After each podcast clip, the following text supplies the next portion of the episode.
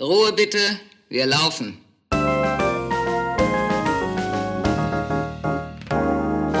Herzlich willkommen bei Ein letztes Mal und dann nie wieder, der Theaterpodcast mit Magdalena Schnitzler, Theatermacherin, und Jarnot, Puppenspieler. Szene 36. Ängste und Hemmungen. Hallo Magdalena, hallo Leute. Hallo Janot, hallo an alle, die uns zuhören. Schön, dass ihr so viele seid. Schön, ja, genau. Das hat mich richtig äh, froh gemacht, dass ich mal irgendwie, du machst ja immer die Texte, ich lad's hoch. Und irgendwie guckt man da manchmal gar nicht so drauf. Und dann hat mich plötzlich diese Zahl so erheitert, dass wir 2000 irgendwas sind an Abonnenten. Also vielen Dank, dass ihr alle am Start seid. Richtig gut. Voll schön. Ich würde euch ja gerne eigentlich mal alle in echt treffen und mit euch quatschen, weil ihr kennt uns besser, als wir euch kennen. Und das ist irgendwie verrückt. Ich weiß natürlich, dass einige von meinen engen Freunden auch zuhören und das finde ich auch schön. Und wir kriegen ja auch schönes Feedback von euch. Ja, aber vielleicht machen wir irgendwann mal eine kleine Theater-Podcast-Aufführung. Aber 2000 Leuten begegnen, das finde ich ein bisschen heftig. Also, was wird denn da? Hallo, hallo. Das ist ja mehr als Speed-Dating. Das ist ja Ach. Aber ich hoffe, ihr seid irgendwie gerade in der Badewanne, in der U-Bahn, auf dem Weg zur Arbeit. Im Bett. Zu Hause morgens noch verschlafen und macht keine wichtigen Dinge. So könnt ihr euch jetzt hingeben zu dieser, naja, ist ja schon irgendwie so eine ein bisschen traurige Folge. Ich weiß es nicht. Ich will es aber auf jeden Fall die ganze Zeit also irgendwie so positiv besprechen, weil das ja schon ein bisschen deprimierend Theater und bla. Aber bevor wir hier wieder voll einsteigen, Magdalena, was geht bei dir im Leben? Jo, also ich bereite mich gerade auf den gesamten Ring von Wagner vor. Das sind ja 16 Stunden Musik und dementsprechend auch 16 Stunden, die inszeniert werden müssen. Wie viele Wochen habt ihr? Mm, Mitte Mai bis Ende Juli. Ja, zweieinhalb Monate, ne? Okay. Ja, also ich darf über nichts davon eigentlich reden. Ne? Das steht in meinem Vertrag. Aber ich habe etwas machen müssen dafür. Die erste Vorbereitung war, ähm, dass der ganze Ring ist, ist jeder Akt ein Ordner, voll mit den Seitennoten. Ein mhm. Ordner Notenmaterial. Ich habe zwölf Ordner, nee, elf Ordner Notenmaterial bekommen und das ist ein Umzugskarton voll. Auf gar keinen Fall gehe ich jeden Tag mit einem Umzugskarton zur Arbeit oder mit einem riesigen Koffer. Mit so einer Sackkarre. Mit so einer Sackkarre.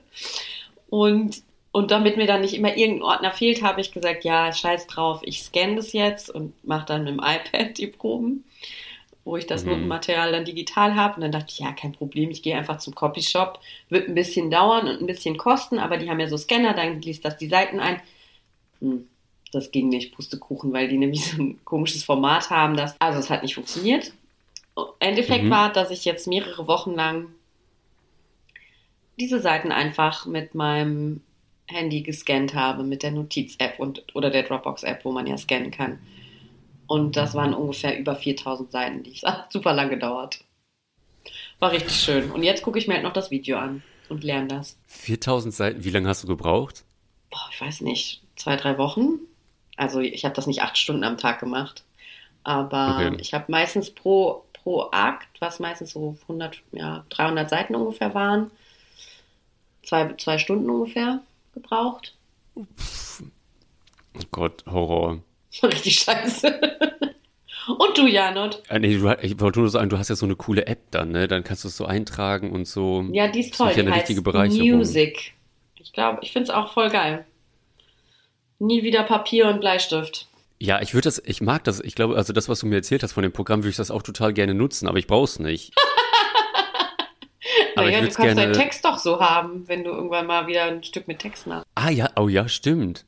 Kannst du dir den da anstreichen, Notizen machen? Obwohl, ja, nee, jetzt kommen wir zu dem zweiten Ding. Ich habe eigentlich zwei ziemlich geile neue Produktionen am Start. Da habe ich mich total drüber gefreut. Ach. Ja, eine, die wird hier in Berlin stattfinden. Die ganze Produktion, das wird so eine richtig geile Trash- Produktion werden. Das wird so funkig und so absurd die ganze, also das heißt Glamour Mountain und es sind einfach drei Spiele auf der Bühne, äh, Masken, Puppenspiel, Schauspiel. Das kommt im oh, September raus. Da freue ich mich sehr, sehr drauf. Wo macht ihr das? Äh, in der Schaubude. Cool. Das Premiere. Und dann versuchen wir damit auf Tour zu gehen, aber das, was ich vom Konzept schon gesehen habe, also dieses Bühnenbild alleine ist schon so groß, dass das, also. Dass ihr nicht touren ich weiß könnt. Nicht, ja, ich weiß nicht, also die überlegen jetzt gerade noch sich irgendwas. Dann gibt es noch, dann hat mich ja RTL angefragt für so eine Sache. Mehr will ich dazu noch nicht sagen, man wird sehen. Und. Ist es ein Dating-Format? Nee, zum Glück nicht. Kochen? Gott, ey, Dating-Format. Aber Dinge verkaufen? Dating, da, Dinge verkaufen. Nee, es hat was mit Puppen zu tun. Ich erinnere mich, dass du früher immer diese schrecklichen Shopping-Sachen geguckt hast. Ja, aber immer noch. Dass das auch immer noch läuft. Das ist ja immer so einfach so abgewrackte Klamotten. Und dann ist mir noch eine Geschichte eingefallen, die ist, also ich weiß gar nicht, warum ich die in der Kantinszene nicht erzählt habe, aber die erzähle ich nicht jetzt, sondern wenn wir unser großes Finaffel, Finaffelstahle, fin, Staffelfinale. Staffelfinale, wenn wir das haben, da erzähle ich die Geschichte. Habe ich zwei wirklich typische Geschichten vom Theater. Und ich weiß, ich, habe ich dich da eigentlich damals angerufen, als das passiert ist? Das war auf jeden Fall so bescheuert und absurd. Ja, ich bin jetzt überhaupt nicht im Bilde, weil ich nicht weiß, ob du mich angerufen hast und auch nicht weiß, worum es geht. Aber gut. Ähm, ja, aber dann kommen wir mal. Also, und dann war es ja noch so witzig. Also, ja, okay. Ähm, dann, obwohl, vielleicht sollten wir auch ein bisschen so anfangen. Das hat schon ein bisschen sowas mit Angst zu tun. So, Magdalena und ich, wir waren ja in einer, in einem Stück, das uns beiden nicht gut gefallen hat. Und dann habe ich gesagt, Nee, so, wir sollen wir vielleicht Pause darüber gegangen. sprechen? Und genau, sind wir in der Pause gegangen. Und Genau, dann habe ich gefragt, ey, sollen wir das nicht im Podcast bereden? Und dann hatten wir so zwei so oder so mehrere Sachen, wo wir dachten, ja, okay, es gibt schon genug Hate auf der Welt. Was sollen wir dann jetzt eigentlich so eine Produktion besprechen? Und das Problem war dann noch, du wirst da später arbeiten. Ja, deswegen wollte ich das nicht so gern machen im Herbst, nämlich. Deswegen wollte ich nicht so darüber lästern. Außerdem finde ich auch eher, dass ich finde, man kann über Missstände sprechen und anprangern. Mhm. Und das soll man auch, damit sich was verändert. Aber wenn wir jetzt über diese Mhm. Produktion reden und sagen, boah, ey, wie kann man das so machen? Seid ihr wahnsinnig? Was soll die Scheiße? Davon ändert sich Mhm. ja nichts. Und keiner hat ein Learning, außer wir würden jetzt äh, die Regie anrufen und sagen, so, also wir haben uns damit auseinandergesetzt und folgende Vorschläge hätten wir für dich für die Zukunft. Und warum sollten wir es machen? So ungefragt. Deswegen finde ich es irgendwie eher cooler, wenn man über Produktionen spricht, die gut gelaufen sind. Also wenn wir jetzt wirklich sagen Aha. wollen, wir würden jetzt immer Produktionen besprechen, die gut gelaufen sind, was uns daran gefallen hat, was nachahmenswert ist, warum das vielleicht wichtig auch für die Zukunft des Theaters ist. Weil das bringt ja irgendwie was. Und ansonsten können wir halt darüber reden, was sich im Theater ändern soll, was wir so nicht mehr wollen. Wenn wir jetzt, um auf unser Thema zu sprechen zu kommen, wenn wir jetzt darüber reden, weil du ja auch vorhin meintest, du möchtest das positiv machen, dann hoffe ich auch, dass man, dass wir und auch alle, die uns zuhören, aus der Folge irgendwie so ein bisschen empowernd rausgehen und sagen, ach krass, das kenne ich. Andere Leute erleben das auch. Das ist gar nicht so schlimm. Oder so kann man das vielleicht überwinden. Oder das braucht man, damit das Mhm. weggeht. Und das halt auch so ein bisschen einzuordnen und ähm, die Größe davon, also schwer und gruselig zu lassen, sondern vielleicht auch sich das mal anzugucken und das Gefühl so wirklich anzuschauen und was fände ich wichtiger, als wenn wir jetzt über eine Inszenierung lästern, die wir gesehen haben. Jetzt öffentlich, Ja. wir haben ja ziemlich lang darüber gelästert, ungefähr zwei Stunden in meinem Wohnzimmer. Das war wirklich, das hat uns so den Boden unter den Füßen weggerissen. Aber ja, du hast das wieder alles so toll, so toll gesagt. Ich bin ja, ja manchmal, vielleicht muss ich ja noch einen anderen Podcast aufmachen, der irgendwie nur so äh, lästern Kritik, Leute niedermachen. Ich weiß nicht, manchmal macht das ja auch Spaß. Aber okay, vielleicht ist das in der Öffentlichkeit, ähm, obwohl Kritik, Kritik, Kritik, ähm, Kritiker machen das ja auch. Ja, die kriegen auch Geld dafür. Aber ja, stimmt. Ja, okay, aber ja. du könntest Kritiker werden, wenn du möchtest. Nee, nee, dafür mache ich dann lieber meinen eigenen Scheiß. Aber das hast du alles wieder so toll, so toll beschrieben, weil manchmal kann ich das nicht so einordnen oder ich habe dann so Lust drauf oder du hast mich jetzt manipuliert mit deinem Gesäusel. Ich habe dich manipuliert mit, ich habe auch heimlich so eine Überwachungssache bei dir eingebaut, dass ich immer so weiß, was du gerade machst und dann weiß ich, aha, okay, wenn er Aha. das macht, dann muss ich das machen, damit er das macht, was ich will, sozusagen. So ist Cool. das. Aber zum Thema Angst und Hemmung. Fällt dir da eigentlich irgendeine Geschichte ein, die dir so noch im Leibe hängt? Hm, Ich glaube, ich kann jetzt nicht sagen, so eine bestimmte Geschichte, aber ich kann so schildern, wie es mir oft geht, bevor eine Sache beginnt.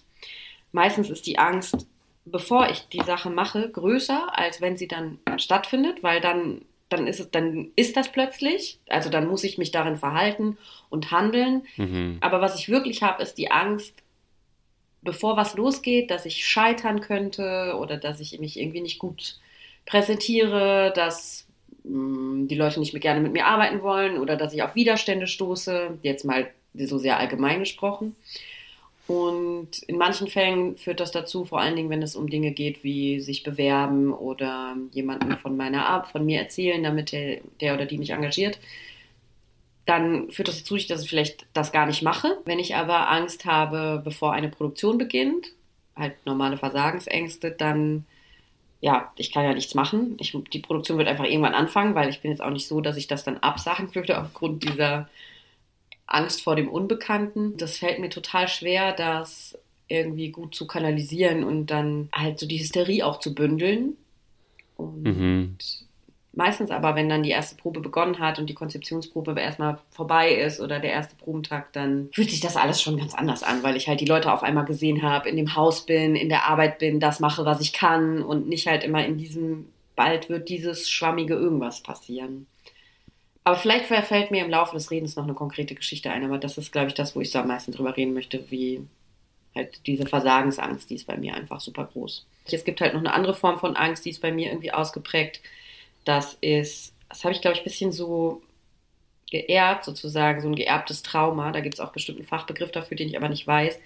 Ich habe ganz oft Angst, dass demnächst was ganz Schlimmes passieren wird. Oder ich stelle mir ganz oft leider vor, dass Leute ein Unglück erleben, die mir nahestehen mhm. und habe ganz oft irgendwie so ein ungutes Bauchgefühl am Tag und das kriege ich irgendwie nicht so weg. Ich glaube, es kommt daher, dass bei meiner Mutter, als sie sehr jung war, ein Familienmitglied verunglückt ist. Deswegen hat sie letztendlich eigentlich immer die Angst, wenn jemand geht, das Haus verlässt, dass der oder die nicht wiederkommt. Und ich glaube, das habe ich halt so oft mitbekommen, dass sie da irgendwie Ängste hat, dass ich als das auch so ein bisschen habe. Noch stärker geworden, seit ich äh, meine Tochter habe. Ganz oft denke ich, dass sie einen Unfall haben wird und dann einfach stirbt. Das ist sehr schrecklich kann man nur abstellen, indem man sich wieder vor Augen führt, dass man ja gut aufpasst und so. Aber das hat sicher auch mit der Angst vor dem Tod, den, die wir ja alle irgendwie so wegdrücken, zu tun.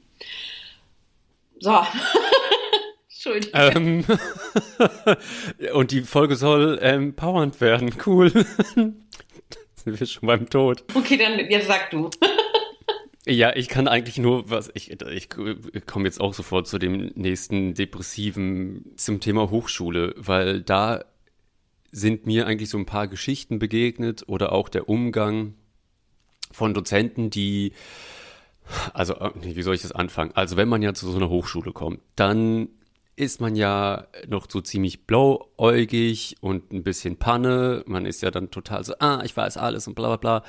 Und man, also zum Glück muss ich sagen, wusste ich ja schon oder habe ich schon wie was gemacht, dass ich so ein paar Sachen einordnen konnte. Aber manche gehen ja wirklich da total naiv ran an die Sache und geben sich auch diesen, dieser ganzen Dozentenschaft und den Professoren da so hin, als wäre, weiß ich nicht, als wären das so Götter oder so. Mhm. Finde ich auch total gefährlich. Und mhm. manche machen um sich auch so rum so einen Kultstatus, manche Dozenten oder Professoren, da denke ich immer, was soll das? Also, so gerade in der ne? Schauspielabteilung ist das auch manchmal, wo ich mir gedacht, was ist denn das? So, dann wusste ich dann nicht, okay, sind die wirklich cool oder bauen die sich das so an? Und das habe ich wirklich beobachtet, wenn du dann als so junges Ding dich dann dem so hingibst, aber dann plötzlich bei irgendwie so einer Sache, bei einem, bei was ganz Großem, einem Szenenstudium, Man denkt ja auch immer, das ist dann immer so was, also hier als nächstes kommt Burgtheater vorbei, ist auch völliger Kack. Also niemanden interessiert was du auf dieser Probebühne da machst. Völliger Kack. Und dann baut man sich das so auf. Ich habe ich mir kurz den Faden verloren. Genau, wenn du dann nicht genügst, dann hat halt dann, oder diese Professorenschaft so eine komische Macht über dich. Mm, das und das finde ich wirklich gefährlich. Und dann hatte ich schon mal drüber nachgedacht, sollte es eigentlich wie ein Sozialarbeiter an diesen Kunsthochschulen geben, damit die da aufgefangen werden, weil wirklich zwei Kommilitonen waren dann in psychischer Behandlung, weil da irgendwas passiert ist in den Szenenstudien, dass sie das gesagt haben, okay, oder der Druck von dem Kleinmachen oder also die wurden wirklich klein gemacht, haben sie nicht mehr ausgehalten. Äh, genau, dann also zwei Sachen hatte ich dazu. Entweder müsste es wie ein Sozialarbeiter geben äh, oder Sozialarbeiterin, die dieses, diesen, dieses Feld oder die Leute auffangen. Und dann dachte ich so, nee, Moment mal, eigentlich müssten diese ganzen Dozierenden so geil sein, dass die so einen Scheiß das gar nicht machen dass die didaktisch wirklich geschult werden, damit die eben nicht äh, ja, und das Künstlerpersönlichkeiten ja, so verletzen, also Menschen einfach verletzen. Ja, und das Witzige ist, das sind ja auch keine, was hast du gerade nochmal gesagt? Das sind ja keine Pädagogen, das sind genau, ja die auch alles. didaktisch ausgebildet sein, genau. Und das sind die nicht. Genau, nee, die sind halt einfach nur so, ah, ich bin total cool, ich weiß, wie es läuft, ich habe irgendwie an irgendeiner Bühne bin ich gerade ähm, und dann hier zack, zack, zack. Na okay, das kann ich nicht erzählen von einem Freund, der hat mir die Geschichte letztens erzählt, ich weiß nicht, ich habe die nicht gefragt, nee, egal. Äh, das erzähle ich nicht. Aber da habe ich auch nur gedacht, so krass, wie, wie kann eine Hochschule solche Leute mit reinbringen, um, also weiß ich nicht. Und dann kommen wir wieder sofort zu einem zweiten Punkt, weil mir ist das ja auch mal passiert mit einem Dozenten, dass der mich so mega klein gemacht hat. Kennst ja die Geschichte ja. und haben wir auch schon mal eine andere Geschichte besprochen. Und dann weiß ich manchmal nicht, inwieweit man, ich weiß gar nicht, also diese vorsichtige im Wattepacken, Safe Space und bla bla bla, also ob man, also wie weit man das kultiviert oder ob man sagt, ja, come on, Leute, das ist auch einfach mal das Leben und du musst dich auch an manchen Stellen auch einfach mal zusammenreißen und manches müsste man vielleicht aus einem Elternhaus schon mitgelernt haben, wie, weiß nicht, einfach schon so stehen können und weiß, wo man, wo so die Position ist. Fragen über Fragen, jetzt darfst du sortieren. Also ich finde auf jeden Fall, dass man die Leute nicht in totalen Watte packen muss finde aber trotzdem, dass es ein Safe Space sein soll, weil es eben eine Ausbildung ist. Und unbedingt, dass da didaktische oder Fähigkeiten sein sollen. Ich fände gut, wenn es eine Form von Supervision gäbe, dass da jemand ist, mit dem man halt mhm. halt quasi darüber sprechen kann oder auch den, den Unterricht nochmal reflektiert gemeinsam. Lehrende wie auch äh, Student, Studierende. Ich finde, man soll Kritik äußern, unbedingt. Man soll auch fordern. Ich finde Überforderung immer ein bisschen besser als Unterforderung, gerade wenn es ein Lernen geben soll. Damit meine ich natürlich nicht so, dass die Leute in totalen Stress ausarten, aber der Beruf ist fordernd und das muss man schon lernen in der Uni. Aber was man nicht lernen muss, ist, dass deine Persönlichkeit zerstört wird oder kaputt mhm. gemacht wird und du erstmal, ne, Klischee im Schauspielstudium, die werden erstmal gebrochen und dann werden sie als Schauspielerin wieder aufgebaut. Und das muss, finde ich, überholt, finde ich bescheuert. Ähm, das passiert in der Arbeit leider durch toxische Arbeitsbeziehungen noch früh genug. Und das, so soll das nicht sein. Wenn deine Inszenierung nicht gelungen ist, dann kann man darüber reden. Aber man muss so darüber reden, dass du danach auf jeden Fall weitermachen kannst und auch willst und eher angespornt mhm. bist, das nächste Mal mehr, also in eine Richtung zu gehen, die mehr zu dir passt, die mehr deine eigene Persönlichkeit ausstrahlt als Künstlerin. Mhm. Das darf einfach nicht passieren. Natürlich gibt es auch Leute, deren Persönlichkeiten so labil sind, dass sie dem vielleicht nicht gewachsen sind. Da ist es aber auch trotzdem nicht die Aufgabe eines Lehrenden, das dir zu zeigen durch die harte Tour. Es ist überhaupt nicht dessen Aufgabe. Die Aufgabe ist, die Leute auszubilden, dass sie fähig sind, diesen Beruf zu machen und nicht die da erstmal kaputt zu machen, denen zu zeigen, was sie alles für Fehler haben sondern mit, mhm. also denen eher zu zeigen, was deren Stärken sind und wo sie aufpassen müssen, sozusagen. Und die Geschichte da von was? dir, das fand ich halt, das ist einfach unprofessionell und fachlich daneben. Ich mag das Wort inkompetent ja sehr, das trifft da sehr gut zu. Das, ist, äh, das hat mir gefehlt. Ja, das ist ein richtiges Wort dazu, genau. Finde ich nicht in Ordnung. Und ich finde auch, dass man da sehr vorsichtig sein muss, weil das sind halt Menschen und nicht irgendwelche harten Manager oder irgendwas. Sowieso finde ich, dass man zulassen muss, dass es eine Weichheit gibt. Diese Härte bringt einen gar nicht weiter. Aber ich finde, also zu dem ganzen Schmuh, den ich da bis jetzt gelernt habe, ist, also das ist auch so witzig, dass man irgendwie die Angst davor hat, auch irgendwie Sachen anzusprechen, sei es im Studium oder auf eine Probe oder keine Ahnung. Obwohl jetzt muss ich sagen, ich habe, also bei mir geht das eigentlich jetzt wirklich relativ schnell, dass ich Sachen anspreche. Die nicht gut tun oder nicht passen. Ja, genau, wo ich denke so, ähm, nee, sorry, du kannst, also du kannst mir das einfach auch normal sagen. Nee, also bei diesem ganzen Ding ist mir einfach aufgefallen ist, Kommunikationi is the key. Aber wie lernt man das? Wie lernt man wirklich auf seinen Wünschen zu beharren, zu zu sagen, das tut mir nicht gut, bitte hör auf damit, mach das nicht, können wir bitte anders proben, das ist auch schwer. Ich habe das schon mal beobachtet, das sind immer so mehrere Phasen, dass bei mir selber ich immer erst so ein Gefühl mitbekomme, wo ich denke, okay, hm. Und dann tausche ich mich immer mit so anderen Kollegen aus und frage denen, wie es denen geht. Und wenn die das auch haben, dann merke ich so, ah, okay, äh, dann ist man schon mal zu zweit, dann könnte man das einsprechen. Aber das kann man auch eigentlich schon ansprechen, wenn es einem selber so geht. Ist halt auch immer noch so eine Rahmen, Sache, okay, inwieweit soll man jetzt dadurch die ganze Produktion oder die Probe stoppen und sagen so, nee, sorry, das gefällt mir jetzt überhaupt nicht. Kann man das auch irgendwie am Ende der Probe machen oder mal kurz zur Seite gehen oder sagen so, ey, warst du jetzt einfach nur gerade schlecht gelaunt oder irgendwie habe ich da gerade was abbekommen, wo ich nicht richtig einzuordnen weiß, ging das gegen mich oder hast du irgendwie was aus dem KBB mitbekommen, was die, die jetzt schlechte Laune macht. Ja, deswegen finde ich ja wirklich, dass man vor den Proben irgendwie echt so eine Art Kreis machen soll, wo man sich alle begrüßt und einmal sagen, jo, so geht's mir, so geht's mir nicht. Eine Freundin mhm. von mir, eine gute, arbeitet. Na egal, also die machen so eine, äh, ich glaube, die machen holistisches Arbeitsprinzip äh, nach einem Buch, das heißt Reinventing Organizations von Frederic Laloux. Und die haben immer mhm. so ein Meeting, äh, wöchentlich, Tactical heißt das, glaube ich. Und da sagen alle erstmal, äh, wie es ihnen geht, also geben so eine Zahl ab. Ich glaube, fünf können die insgesamt. Fünf ist wohl das Beste. Und dann erklären die auch, warum. Und das kann work-related sein, aber auch, was dir halt am Wochenende passiert ist und du bist deswegen gut drauf oder scheiße drauf. Oder genau, kannst dann sagen, du hast Spannung oder nicht.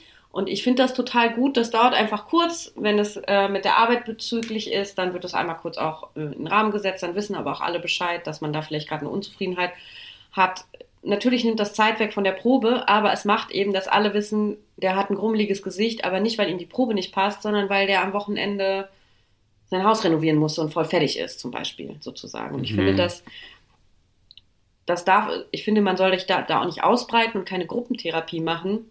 Aber ich finde das total gut. Und im Chapeau Club machen wir das schon auch, dass wir vor einem längeren Gespräch einmal kurz sagen, wo kommen wir her, wo sind wir, wie geht's uns, äh, Gibt es irgendwas, was wir außerhalb des geplanten Themas noch ansprechen müssen, weil du damit gerade irgendwie Probleme hast oder bist du mit einer Aufgabe gerade überfordert? Und ich finde, dass die Treffen entspannter ablaufen und man nicht so viel immer mhm. gucken, so viel reininterpretiert in irgendwelche Dinge. Und das hilft mir auf jeden Fall nicht, diese paranoiden Sachen zu machen, weil ich ganz oft auch äh, denke, wenn etwas schief geht, dass ich schuld bin. Und dann habe ich ganz viel Angst. Zum Beispiel, als wir, es war ganz furchtbar für mich, als, wir im, als ich im Winter die Produktion gemacht habe, wurden wir täglich PC, alle zwei Tage PCR getestet. Und ich war wirklich krank. Ich hatte eine Erkältung von meiner Tochter bekommen, die mich richtig fertig gemacht hat.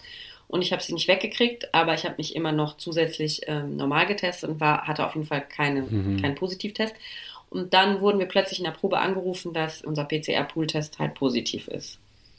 Und sofort dachte ich, das kann nur ich sein. Ich habe doch Corona. Ich habe ja schon die ganze Zeit Symptome. Mhm. Ich bin das bestimmt schuld. Ab dem Zeitpunkt habe ich mich in totaler Hysterie innerlich befunden, war völlig am Ende, musste aber halt trotzdem noch das Gesicht bewahren und irgendwie gucken, Ruhe bewahren. Dann habe ich irgendwie noch so, musste ich total viel organisieren, dass wir da jetzt ganz schnell so schnell PCR-Tests machen können und eigentlich gab es keine Kapazität mehr. Also ich habe das irgendwie alles so gemanagt. Und nachdem ich dann dran war und nach Hause gegangen bin, weil danach sollte ich ja schon mal vorsorglich in Quarantäne, bis ich das Ergebnis hatte, das war so schrecklich, weil ich die ganze Zeit dachte, gleich kommt das, ich bin schuld. Und ich habe mhm. Corona aus der Kita in diese, in die Produktion gebracht und halt völlig irrational, total gestört. Und das waren ganz schreckliche Minuten. Ich glaube, es hat anderthalb Stunden gedauert.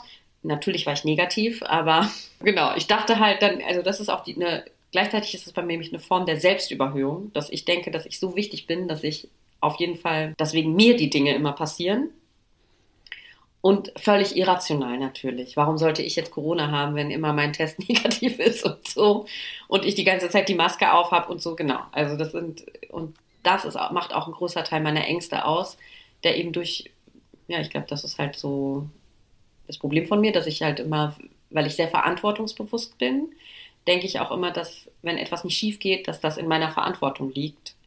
Entweder, dass ich das hergestellt hätte irgendwie oder auch, dass es auf jeden Fall in meiner Verantwortung liegt, das jetzt zu reparieren. Kannst du das ein bisschen verstehen, worüber ich spreche? Bei diesem Corona-Test-Dings, das hätte ich auch sofort gedacht. Ja? Und da okay. weiß ich immer so, okay, alles Schlechte, also wenn es eine schlechte Nachricht ist, irgendjemand ist krank, dann wüsste ich ja, ich bin das. Aber wenn es um Lottogewinn ist oder irgendwie jemand hat gewonnen oder bekommt eine Förderung, weiß ich, ich bin es nicht. Ja, genau, so geht es mir auch. Ganz genau ja. so. Ich würde nie denken, dass ich das bekomme. Ja, ich weiß nicht, warum man das bei den negativen Sachen immer zu sich zieht und bei den positiven immer so weg, weg. Ja. Sicher irgendwo aus der Kindheit könnte ich mir vorstellen, dass man auch, oder aus Enttäuschung Enttäuschung, das ist Schutz, oder? Dass wenn man, wenn ich jetzt wirklich immer dann denken würde, ach, die Förderung kriege ich und die habe ich, jetzt kommen die raus, bestimmt habe ich die und dann habe ich die nicht, dann wäre ich ja permanent enttäuscht. Und wenn ich mir immer schon gar nicht denke, dass ich was Gutes bekommen könnte, dann habe ich ja keine Enttäuschung. Und dann bei dem Schlechten, dann. Dann weiß man es wenigstens schon, dann positiv. ist man schon vorbereitet. Hey, cool. Ja. Das ist das bestimmt, ne? dass so. wir schon vorher irgendwie innerlich drauf einstellen und denken, ja, ich bin das schuld, ich habe das, wegen mir ist das, bricht jetzt auf jeden Fall alles zusammen. Habe ich aber auch stark beobachtet bei ein paar Produktionen, wo ich irgendwie noch so Anfänger war, bei so Proben, was, mh, mm, also das ist dann echt so eine Abwärtsspirale, was so Abliefern angeht. Mhm und dieses Gefühl nicht zu genügen und dann so Hemmungen zu entwickeln, boah, das ist so schlimm. Ich habe da auch, also Leute, falls ihr irgendeinen geilen Tipp da draußen habt, wie man aus Spielhemmung rauskommt, bitte schreibt uns, wir müssen das veröffentlichen an alle. Hattest du schon mal so eine richtige das, also, Spielhemmung? Äh, ja, ich habe mich auch dann getraut zu, und das war auch total bescheuert, ich weiß auch gar nicht genau, warum das so war. Da war auf jeden Fall noch so eine andere Mitspielerin. Und die war aber auch nie so in meinen Szenen dabei, aber die kam schon immer vorher. Ich weiß nicht, also die hat sich auch weder aufgewärmt oder eh, also irgendwie war die schon immer vorher da. Und alleine nur ihre Anwesenheit, die war auch nicht missgünstig mir gegenüber oder so. Aber irgendwas hat die ausgestrahlt, dass ich dachte, boah, geh weg, ich will dich hier nicht haben. Irgendwie störst du mein Wahrnehmungssystem oder ich in deiner, oder die hat mich vielleicht unterbewusst an, irgend, an irgendwen Irgendwas erinnert. Getriggert. Dass, ich dachte so, oh, ich kann, jetzt, jetzt habe ich einen Stock im Arsch, wenn die da ist. Mhm. Und dadurch, dass ich halt der Neue war, dann muss man sich ja sowieso, das ist ja auch immer so schwierig, wenn du als Gast irgendwo hin bist, dann musst du ja von 0 auf 100 die Hosen fallen lassen und ja irgendwie so deinen Raum behaupten. Und wenn du da so ganz langsam rangehst, dann merke ich das immer, dann ist das so, da bleibt man manchmal hängen. Mhm. Also ich bleib da manchmal hängen und dann merke ich, dass ich meinen Flow, den ich habe, wenn ich improvisiere oder so, dass ich da keinen Zugriff mehr drauf habe. Mhm. Und dann fängt dann plötzlich die an, die Regie mir zu helfen. Ich versuche dann die ganze Zeit diese Scheiße von der Regie zu erfüllen und reproduzierbar zu machen, werde dann so steif und das ist dann diese komische Abwärtsspirale. Es wird dann einfach nur gruselig und schlimm für alle.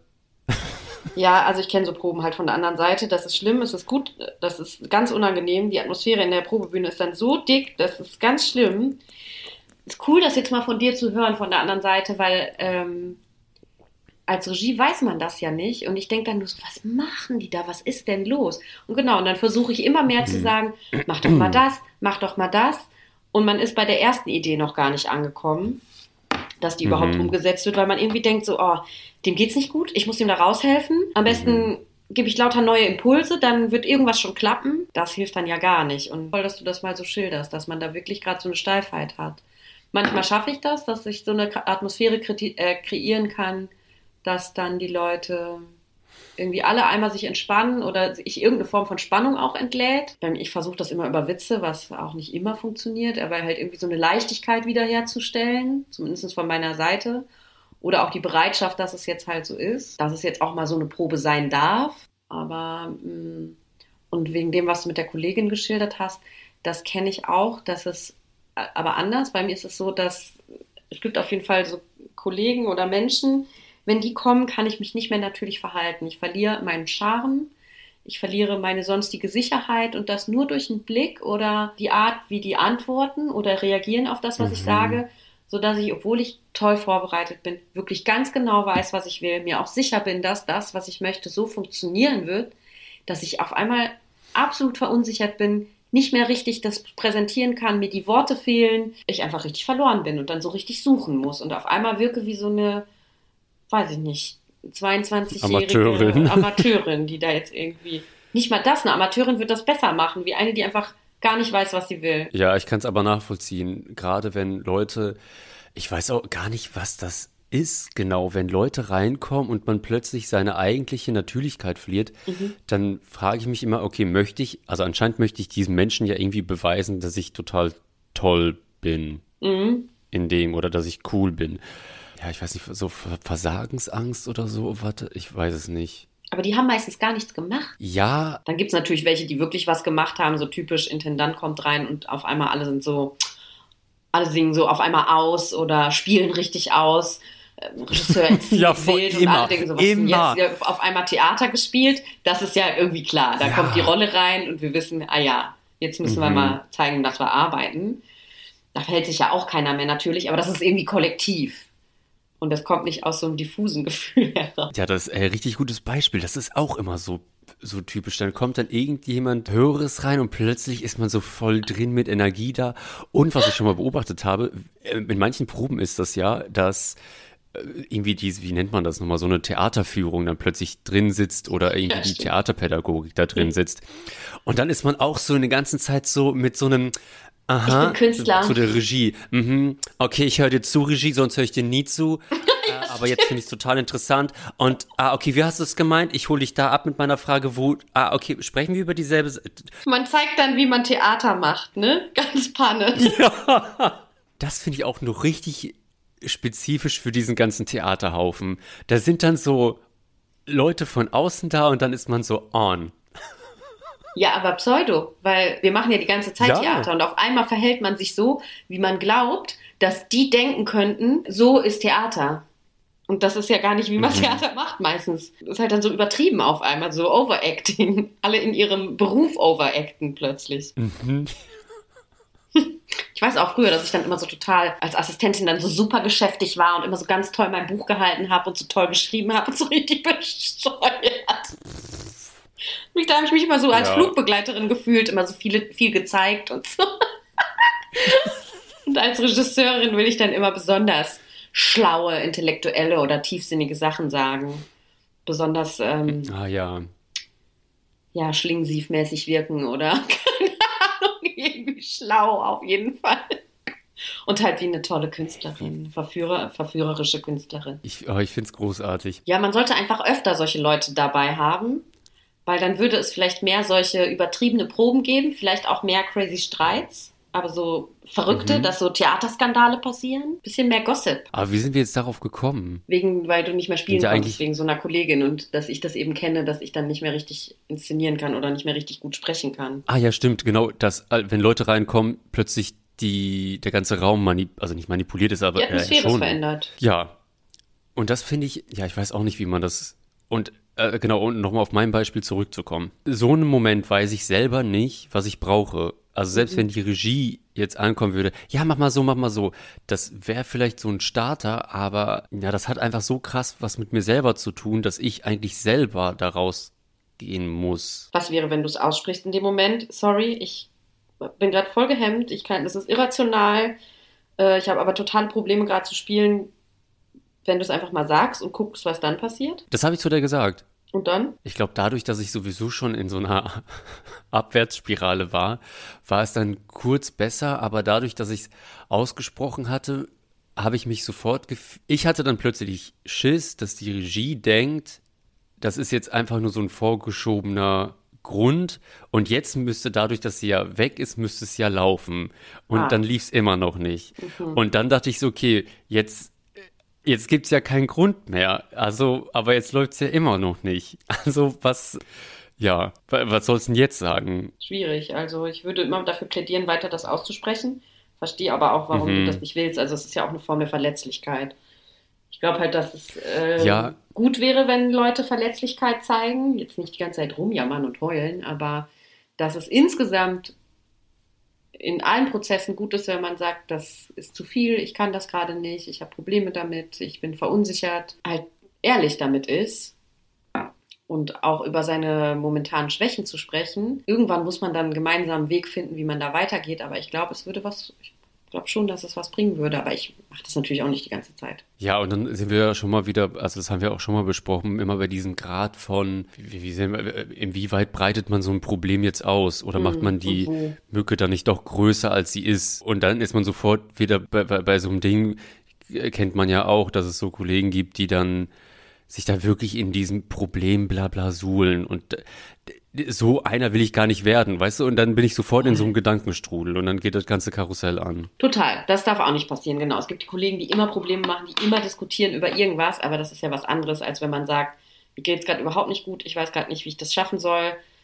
Man kann ja auch sagen, mach mal bitte den Fokus jetzt einfach nicht so auf mich. Oder können wir eine Szene probieren, wo ich nicht so im Fokus bin, wenn das möglich ist, sozusagen. Dass man darum bittet, ähm, den Plan irgendwie zu verändern, dass man, dass so eine Entspannung kommen kann. Damit heult man eben halt nicht so rum und diskutiert auch nicht so endlos. Irgendwann muss dann die Phase kommen, mhm. wo man auch sagt, okay, das ist deine Angstszene, wir proben die jetzt trotzdem, wir müssen irgendwie da durch.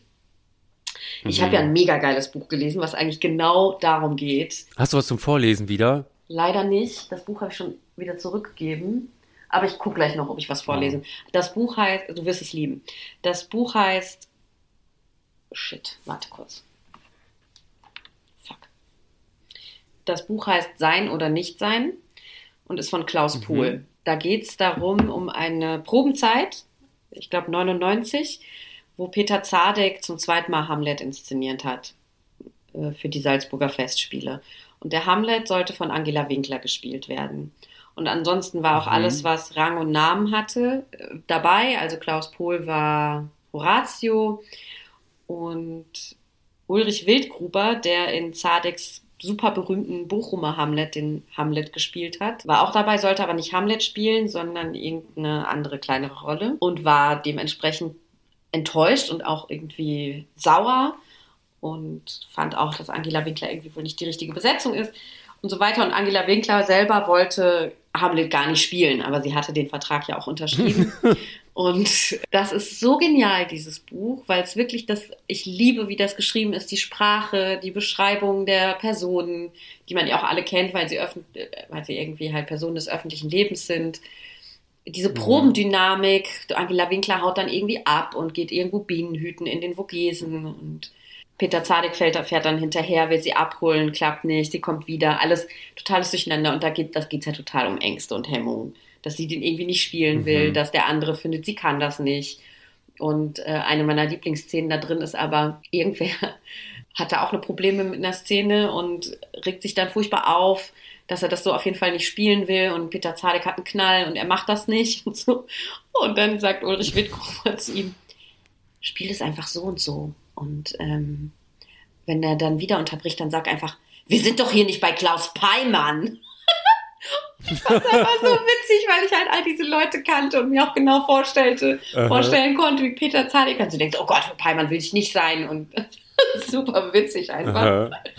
Also dieses Buch ist genial und äh, ich finde, was Probendynamiken steht, das ist einfach super genau beobachtet. Das ist natürlich schon sehr extrem so jemand, so wie Peter mhm. Zadek gearbeitet hat, würde man jetzt auch sagen, ey, toxisch, geht auf gar keinen Fall, geh weg bitte. Also wahrscheinlich für keinen auch so richtig witzig und so insgesamt. Aber wie ist das, wenn man eine Rolle spielt, irgendwie sich verpflichtet hat und auf einmal merkt, ey, scheiße, das ist einfach zu groß für mich, ich will das nicht, diese Unmengen von Text, ich kann es überhaupt nicht spielen, wie soll ich das spielen? Neben mir steht dieser Typ, der das da, der dafür einfach weltbekannt ist, wie er mit seiner blöden Sonnenblume da rumgelaufen ist jetzt soll ich das präsentieren. Äh, Im Endeffekt war das aber so, dass diese Inszenierung ein Wahnsinnserfolg wurde. Angela Winkler dafür auch ja, wie immer. total ausgezeichnet wurde. Wie immer, genau. Mhm. Nee, weil es ist ja immer so, dass man in Produktion steckt, wo die, die totalen Gewitterwolken drüber waren, sich mit der Regie verkracht hat und einfach denkt, das ist der letzte Kack hier, den wir hier spielen. Und dann wird das aus irgendwelchen Gründen Erfolg und das trifft einen ja dann so mm. doll, und auch manchmal überhaupt nicht nachvollziehbar. Ist ja dann irgendwie wie so, weiß nicht, wie Musik, plötzlich landet in den Charts und dann denkt man so, hä, warum denn das? Das finde ich auch immer noch ein richtig ekliges Gefühl, wenn man das Gefühl hat, lustig, dass das auch mal Fühle, Fühle ist, dass, dass, dass man das Gefühl hat, dass Leute auf der Bühne denken, ah nee, die schafft das nicht. Die schafft das nicht zu füllen, die die, nee. Und wenn man so Mauschel-Mauschel mitbekommt und dann aber noch so cool bleibt, sich davon nicht beirren zu lassen. Mhm. Ich glaube, da ist es auch total wichtig, wenn man, okay, ich hoffe, dass das so ist, dass man irgendwie ein Vertrauen in der Regie hat, dass die das managt. Aber ich meine, kennen wir beide. Manchmal gibt es ja solche komischen Regieleute, die einen so im Regen stehen lassen und da macht eigentlich das ganze Ensemble wieder die Arbeit und inszeniert sich so. Und ja, ich erinnere mich an so eine Phase, wo das wirklich super kompliziert war mit dem Regisseur. Ich glaube, das habe ich schon mal woanders erzählt und er hatte auch ein bisschen recht, was er so kompliziert war, aber sein Verhalten war trotzdem mega anstrengend und auch gemein und toxisch und ich habe dann, ich konnte halt schon nicht mehr, weil ich schon eingesprungen war und übernommen hatte für einen anderen Kollegen mhm. und war völlig fertig kam aus einer anderen Premiere, war einfach durch. Das hat mich sehr gestresst, dass ich das so retten musste. Und dann habe ich halt bei der Intendanz irgendwie gesagt, jetzt mal, dass irgendwas, wer aus der Leitung jetzt mal kommen müsse und den beruhigen müsse, den Regisseur, weil ich bin dazu nicht mehr in der Lage. Und er hat ja auch recht, aber Mhm. ich kann es nicht lösen und er braucht einen leitenden Ansprechpartner. Und ich habe also um Hilfe gebeten und dann kam einfach, ja, also morgen vor der Probe kaufst du dem einfach einen schönen Cappuccino und bringst ihm den mit. Und ich, also es war einfach, ich habe mich so verarscht gefühlt und allein gelassen. Und na, wenn ich das gemacht hätte, hätte ich als nächstes den Cappuccino in der Fresse gehabt. Also verständlicherweise. Jawohl, ich hätte irgendwie Durchfallmittel reingemacht. Damit der auch noch wegbleibt, meinst du? Ja. Habt ihr die ganze Zeit auf Klo? Hm, so, wir können nicht proben. Also jetzt können wir proben. Ist endlich ruhig. Ich mache alles. Stimmt, ja. Ich hätte dich um Rat fragen sollen. Ja, aber ich meine, was kann man, was kann man euch noch sagen? Was, was ziehen wir jetzt eigentlich der ganzen raus? Holt euch Hilfe. Ja, also genau. Wenn es zu krass wird, holt euch Hilfe von außen. Bittet irgendwelche Leute, die wirklich, also wenn eine Produktion zu crazy ist und ihr das Gefühl, da ein Problem mit Menschen habt, dann müsst ihr es auch wirklich ansprechen und vielleicht gute Ensembleleitung dazu holen oder euch an Institutionen wenden und auch euch psychologische Hilfe holen, weil also viele von den Sachen, diese krassen Versagensängste, die führen ja auch wirklich dazu, dass man nicht richtig weiterkommt oder seinen Beruf nicht mehr richtig ausüben kann. Oder wenn man droht, in eine Depression zu schlittern, sollte man auf jeden Fall Hilfe holen. Und wir haben das ja jetzt mal gerade so angekratzt, das Thema. Und ich finde, da muss man auf jeden Fall nochmal drüber sprechen, weil wir ja noch echt an der Oberfläche geblieben sind. Kennen wir irgendwelche Psychologen, die sich genau damit mit Angst und Hemmung auskennen? Nee, aber ich kann dir sagen, dass ich noch ein einladen? anderes gutes Buch kenne. So viele Literaturtipps jetzt schon. Äh, Oh. Das heißt. Und diese Frau coacht auch wirklich cool. Äh, Mhm. Christina Barandun ist die Autorin und das Buch heißt Erste Mhm. Hilfe für die Künstlerseele. Stressbewältigung, Kommunikation und Konfliktlösung im Kulturbetrieb ist ein Ratgeber. Und da geht es wirklich genau darum, wie Ah, man wow. ähm, die ist Stress- und Mental Coaching, wie man halt äh, besser mit Stress und psychischen Belastungen umgehen kann, wie man Ressourcen stärken kann und Kommunikations- und Konfliktfähigkeit verbessert werden können. Und ja, ist ein super geiles, toller Ratgeber. Aber auch irgendwie ziemlich empfehlen. bezeichnend, dass es wirklich für die Kulturszene geschrieben wurde.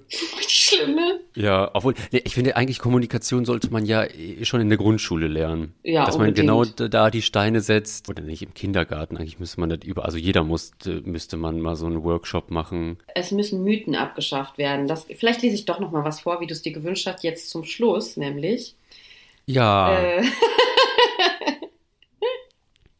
Also ein Problem kommt her- heraus, schreibt sie auch hier, wenn ich mich mit meiner Rolle komplett identifiziere, fühle ich mich auch als Privatperson in meinem Selbstwert getroffen. Thema Kritik. Ne?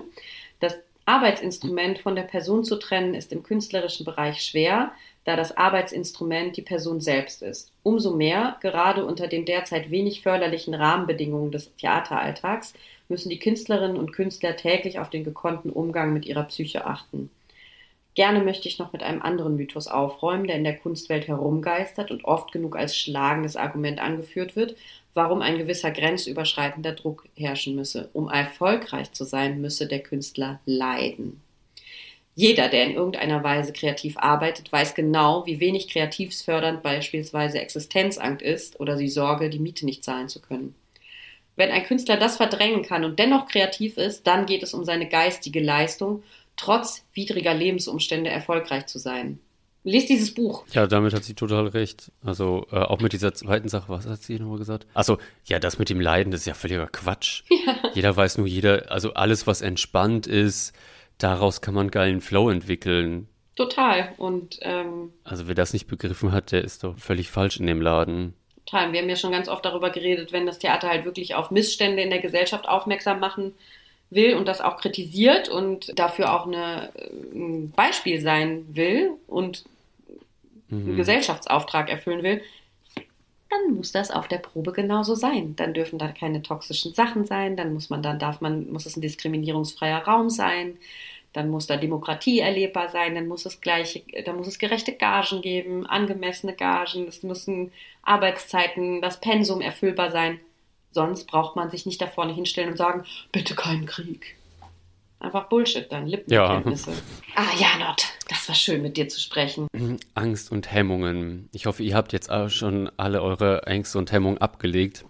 Nee, Quatsch. Wahrscheinlich nicht. Aber ich hoffe, es war auf jeden Fall irgendwie unterhaltsam. Ich habe ja doch ein paar Stellen haben wir ja witzige Sachen gesagt und lachen können. Stimmt. Obwohl es ja so ein bisschen traurig ist. Aber nichtsdestotrotz, nee, Quatsch.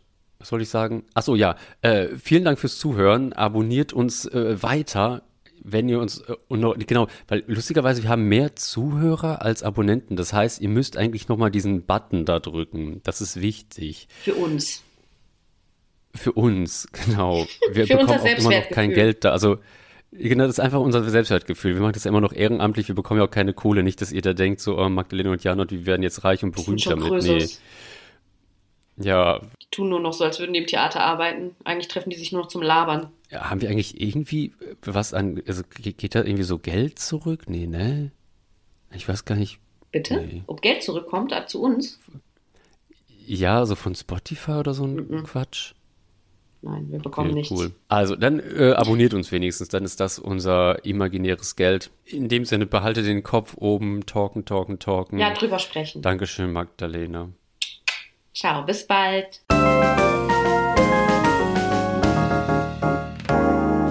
Das war ein letztes Mal und dann nie wieder der Theaterpodcast mit Magdalena Schnitzler, Theatermacherin, und Jarnot, Puppenspieler. Musik Rupert Schnitzler, Tonmischung Studio Lentrum. Ansage ich, Regina Lemnitz. Bis zum nächsten Mal. Und danke, schön gemacht. Und jetzt bitte ich die Kollegen und Kolleginnen der Technik, Requisite und der Tonabteilung für den Abbau zur Bühne.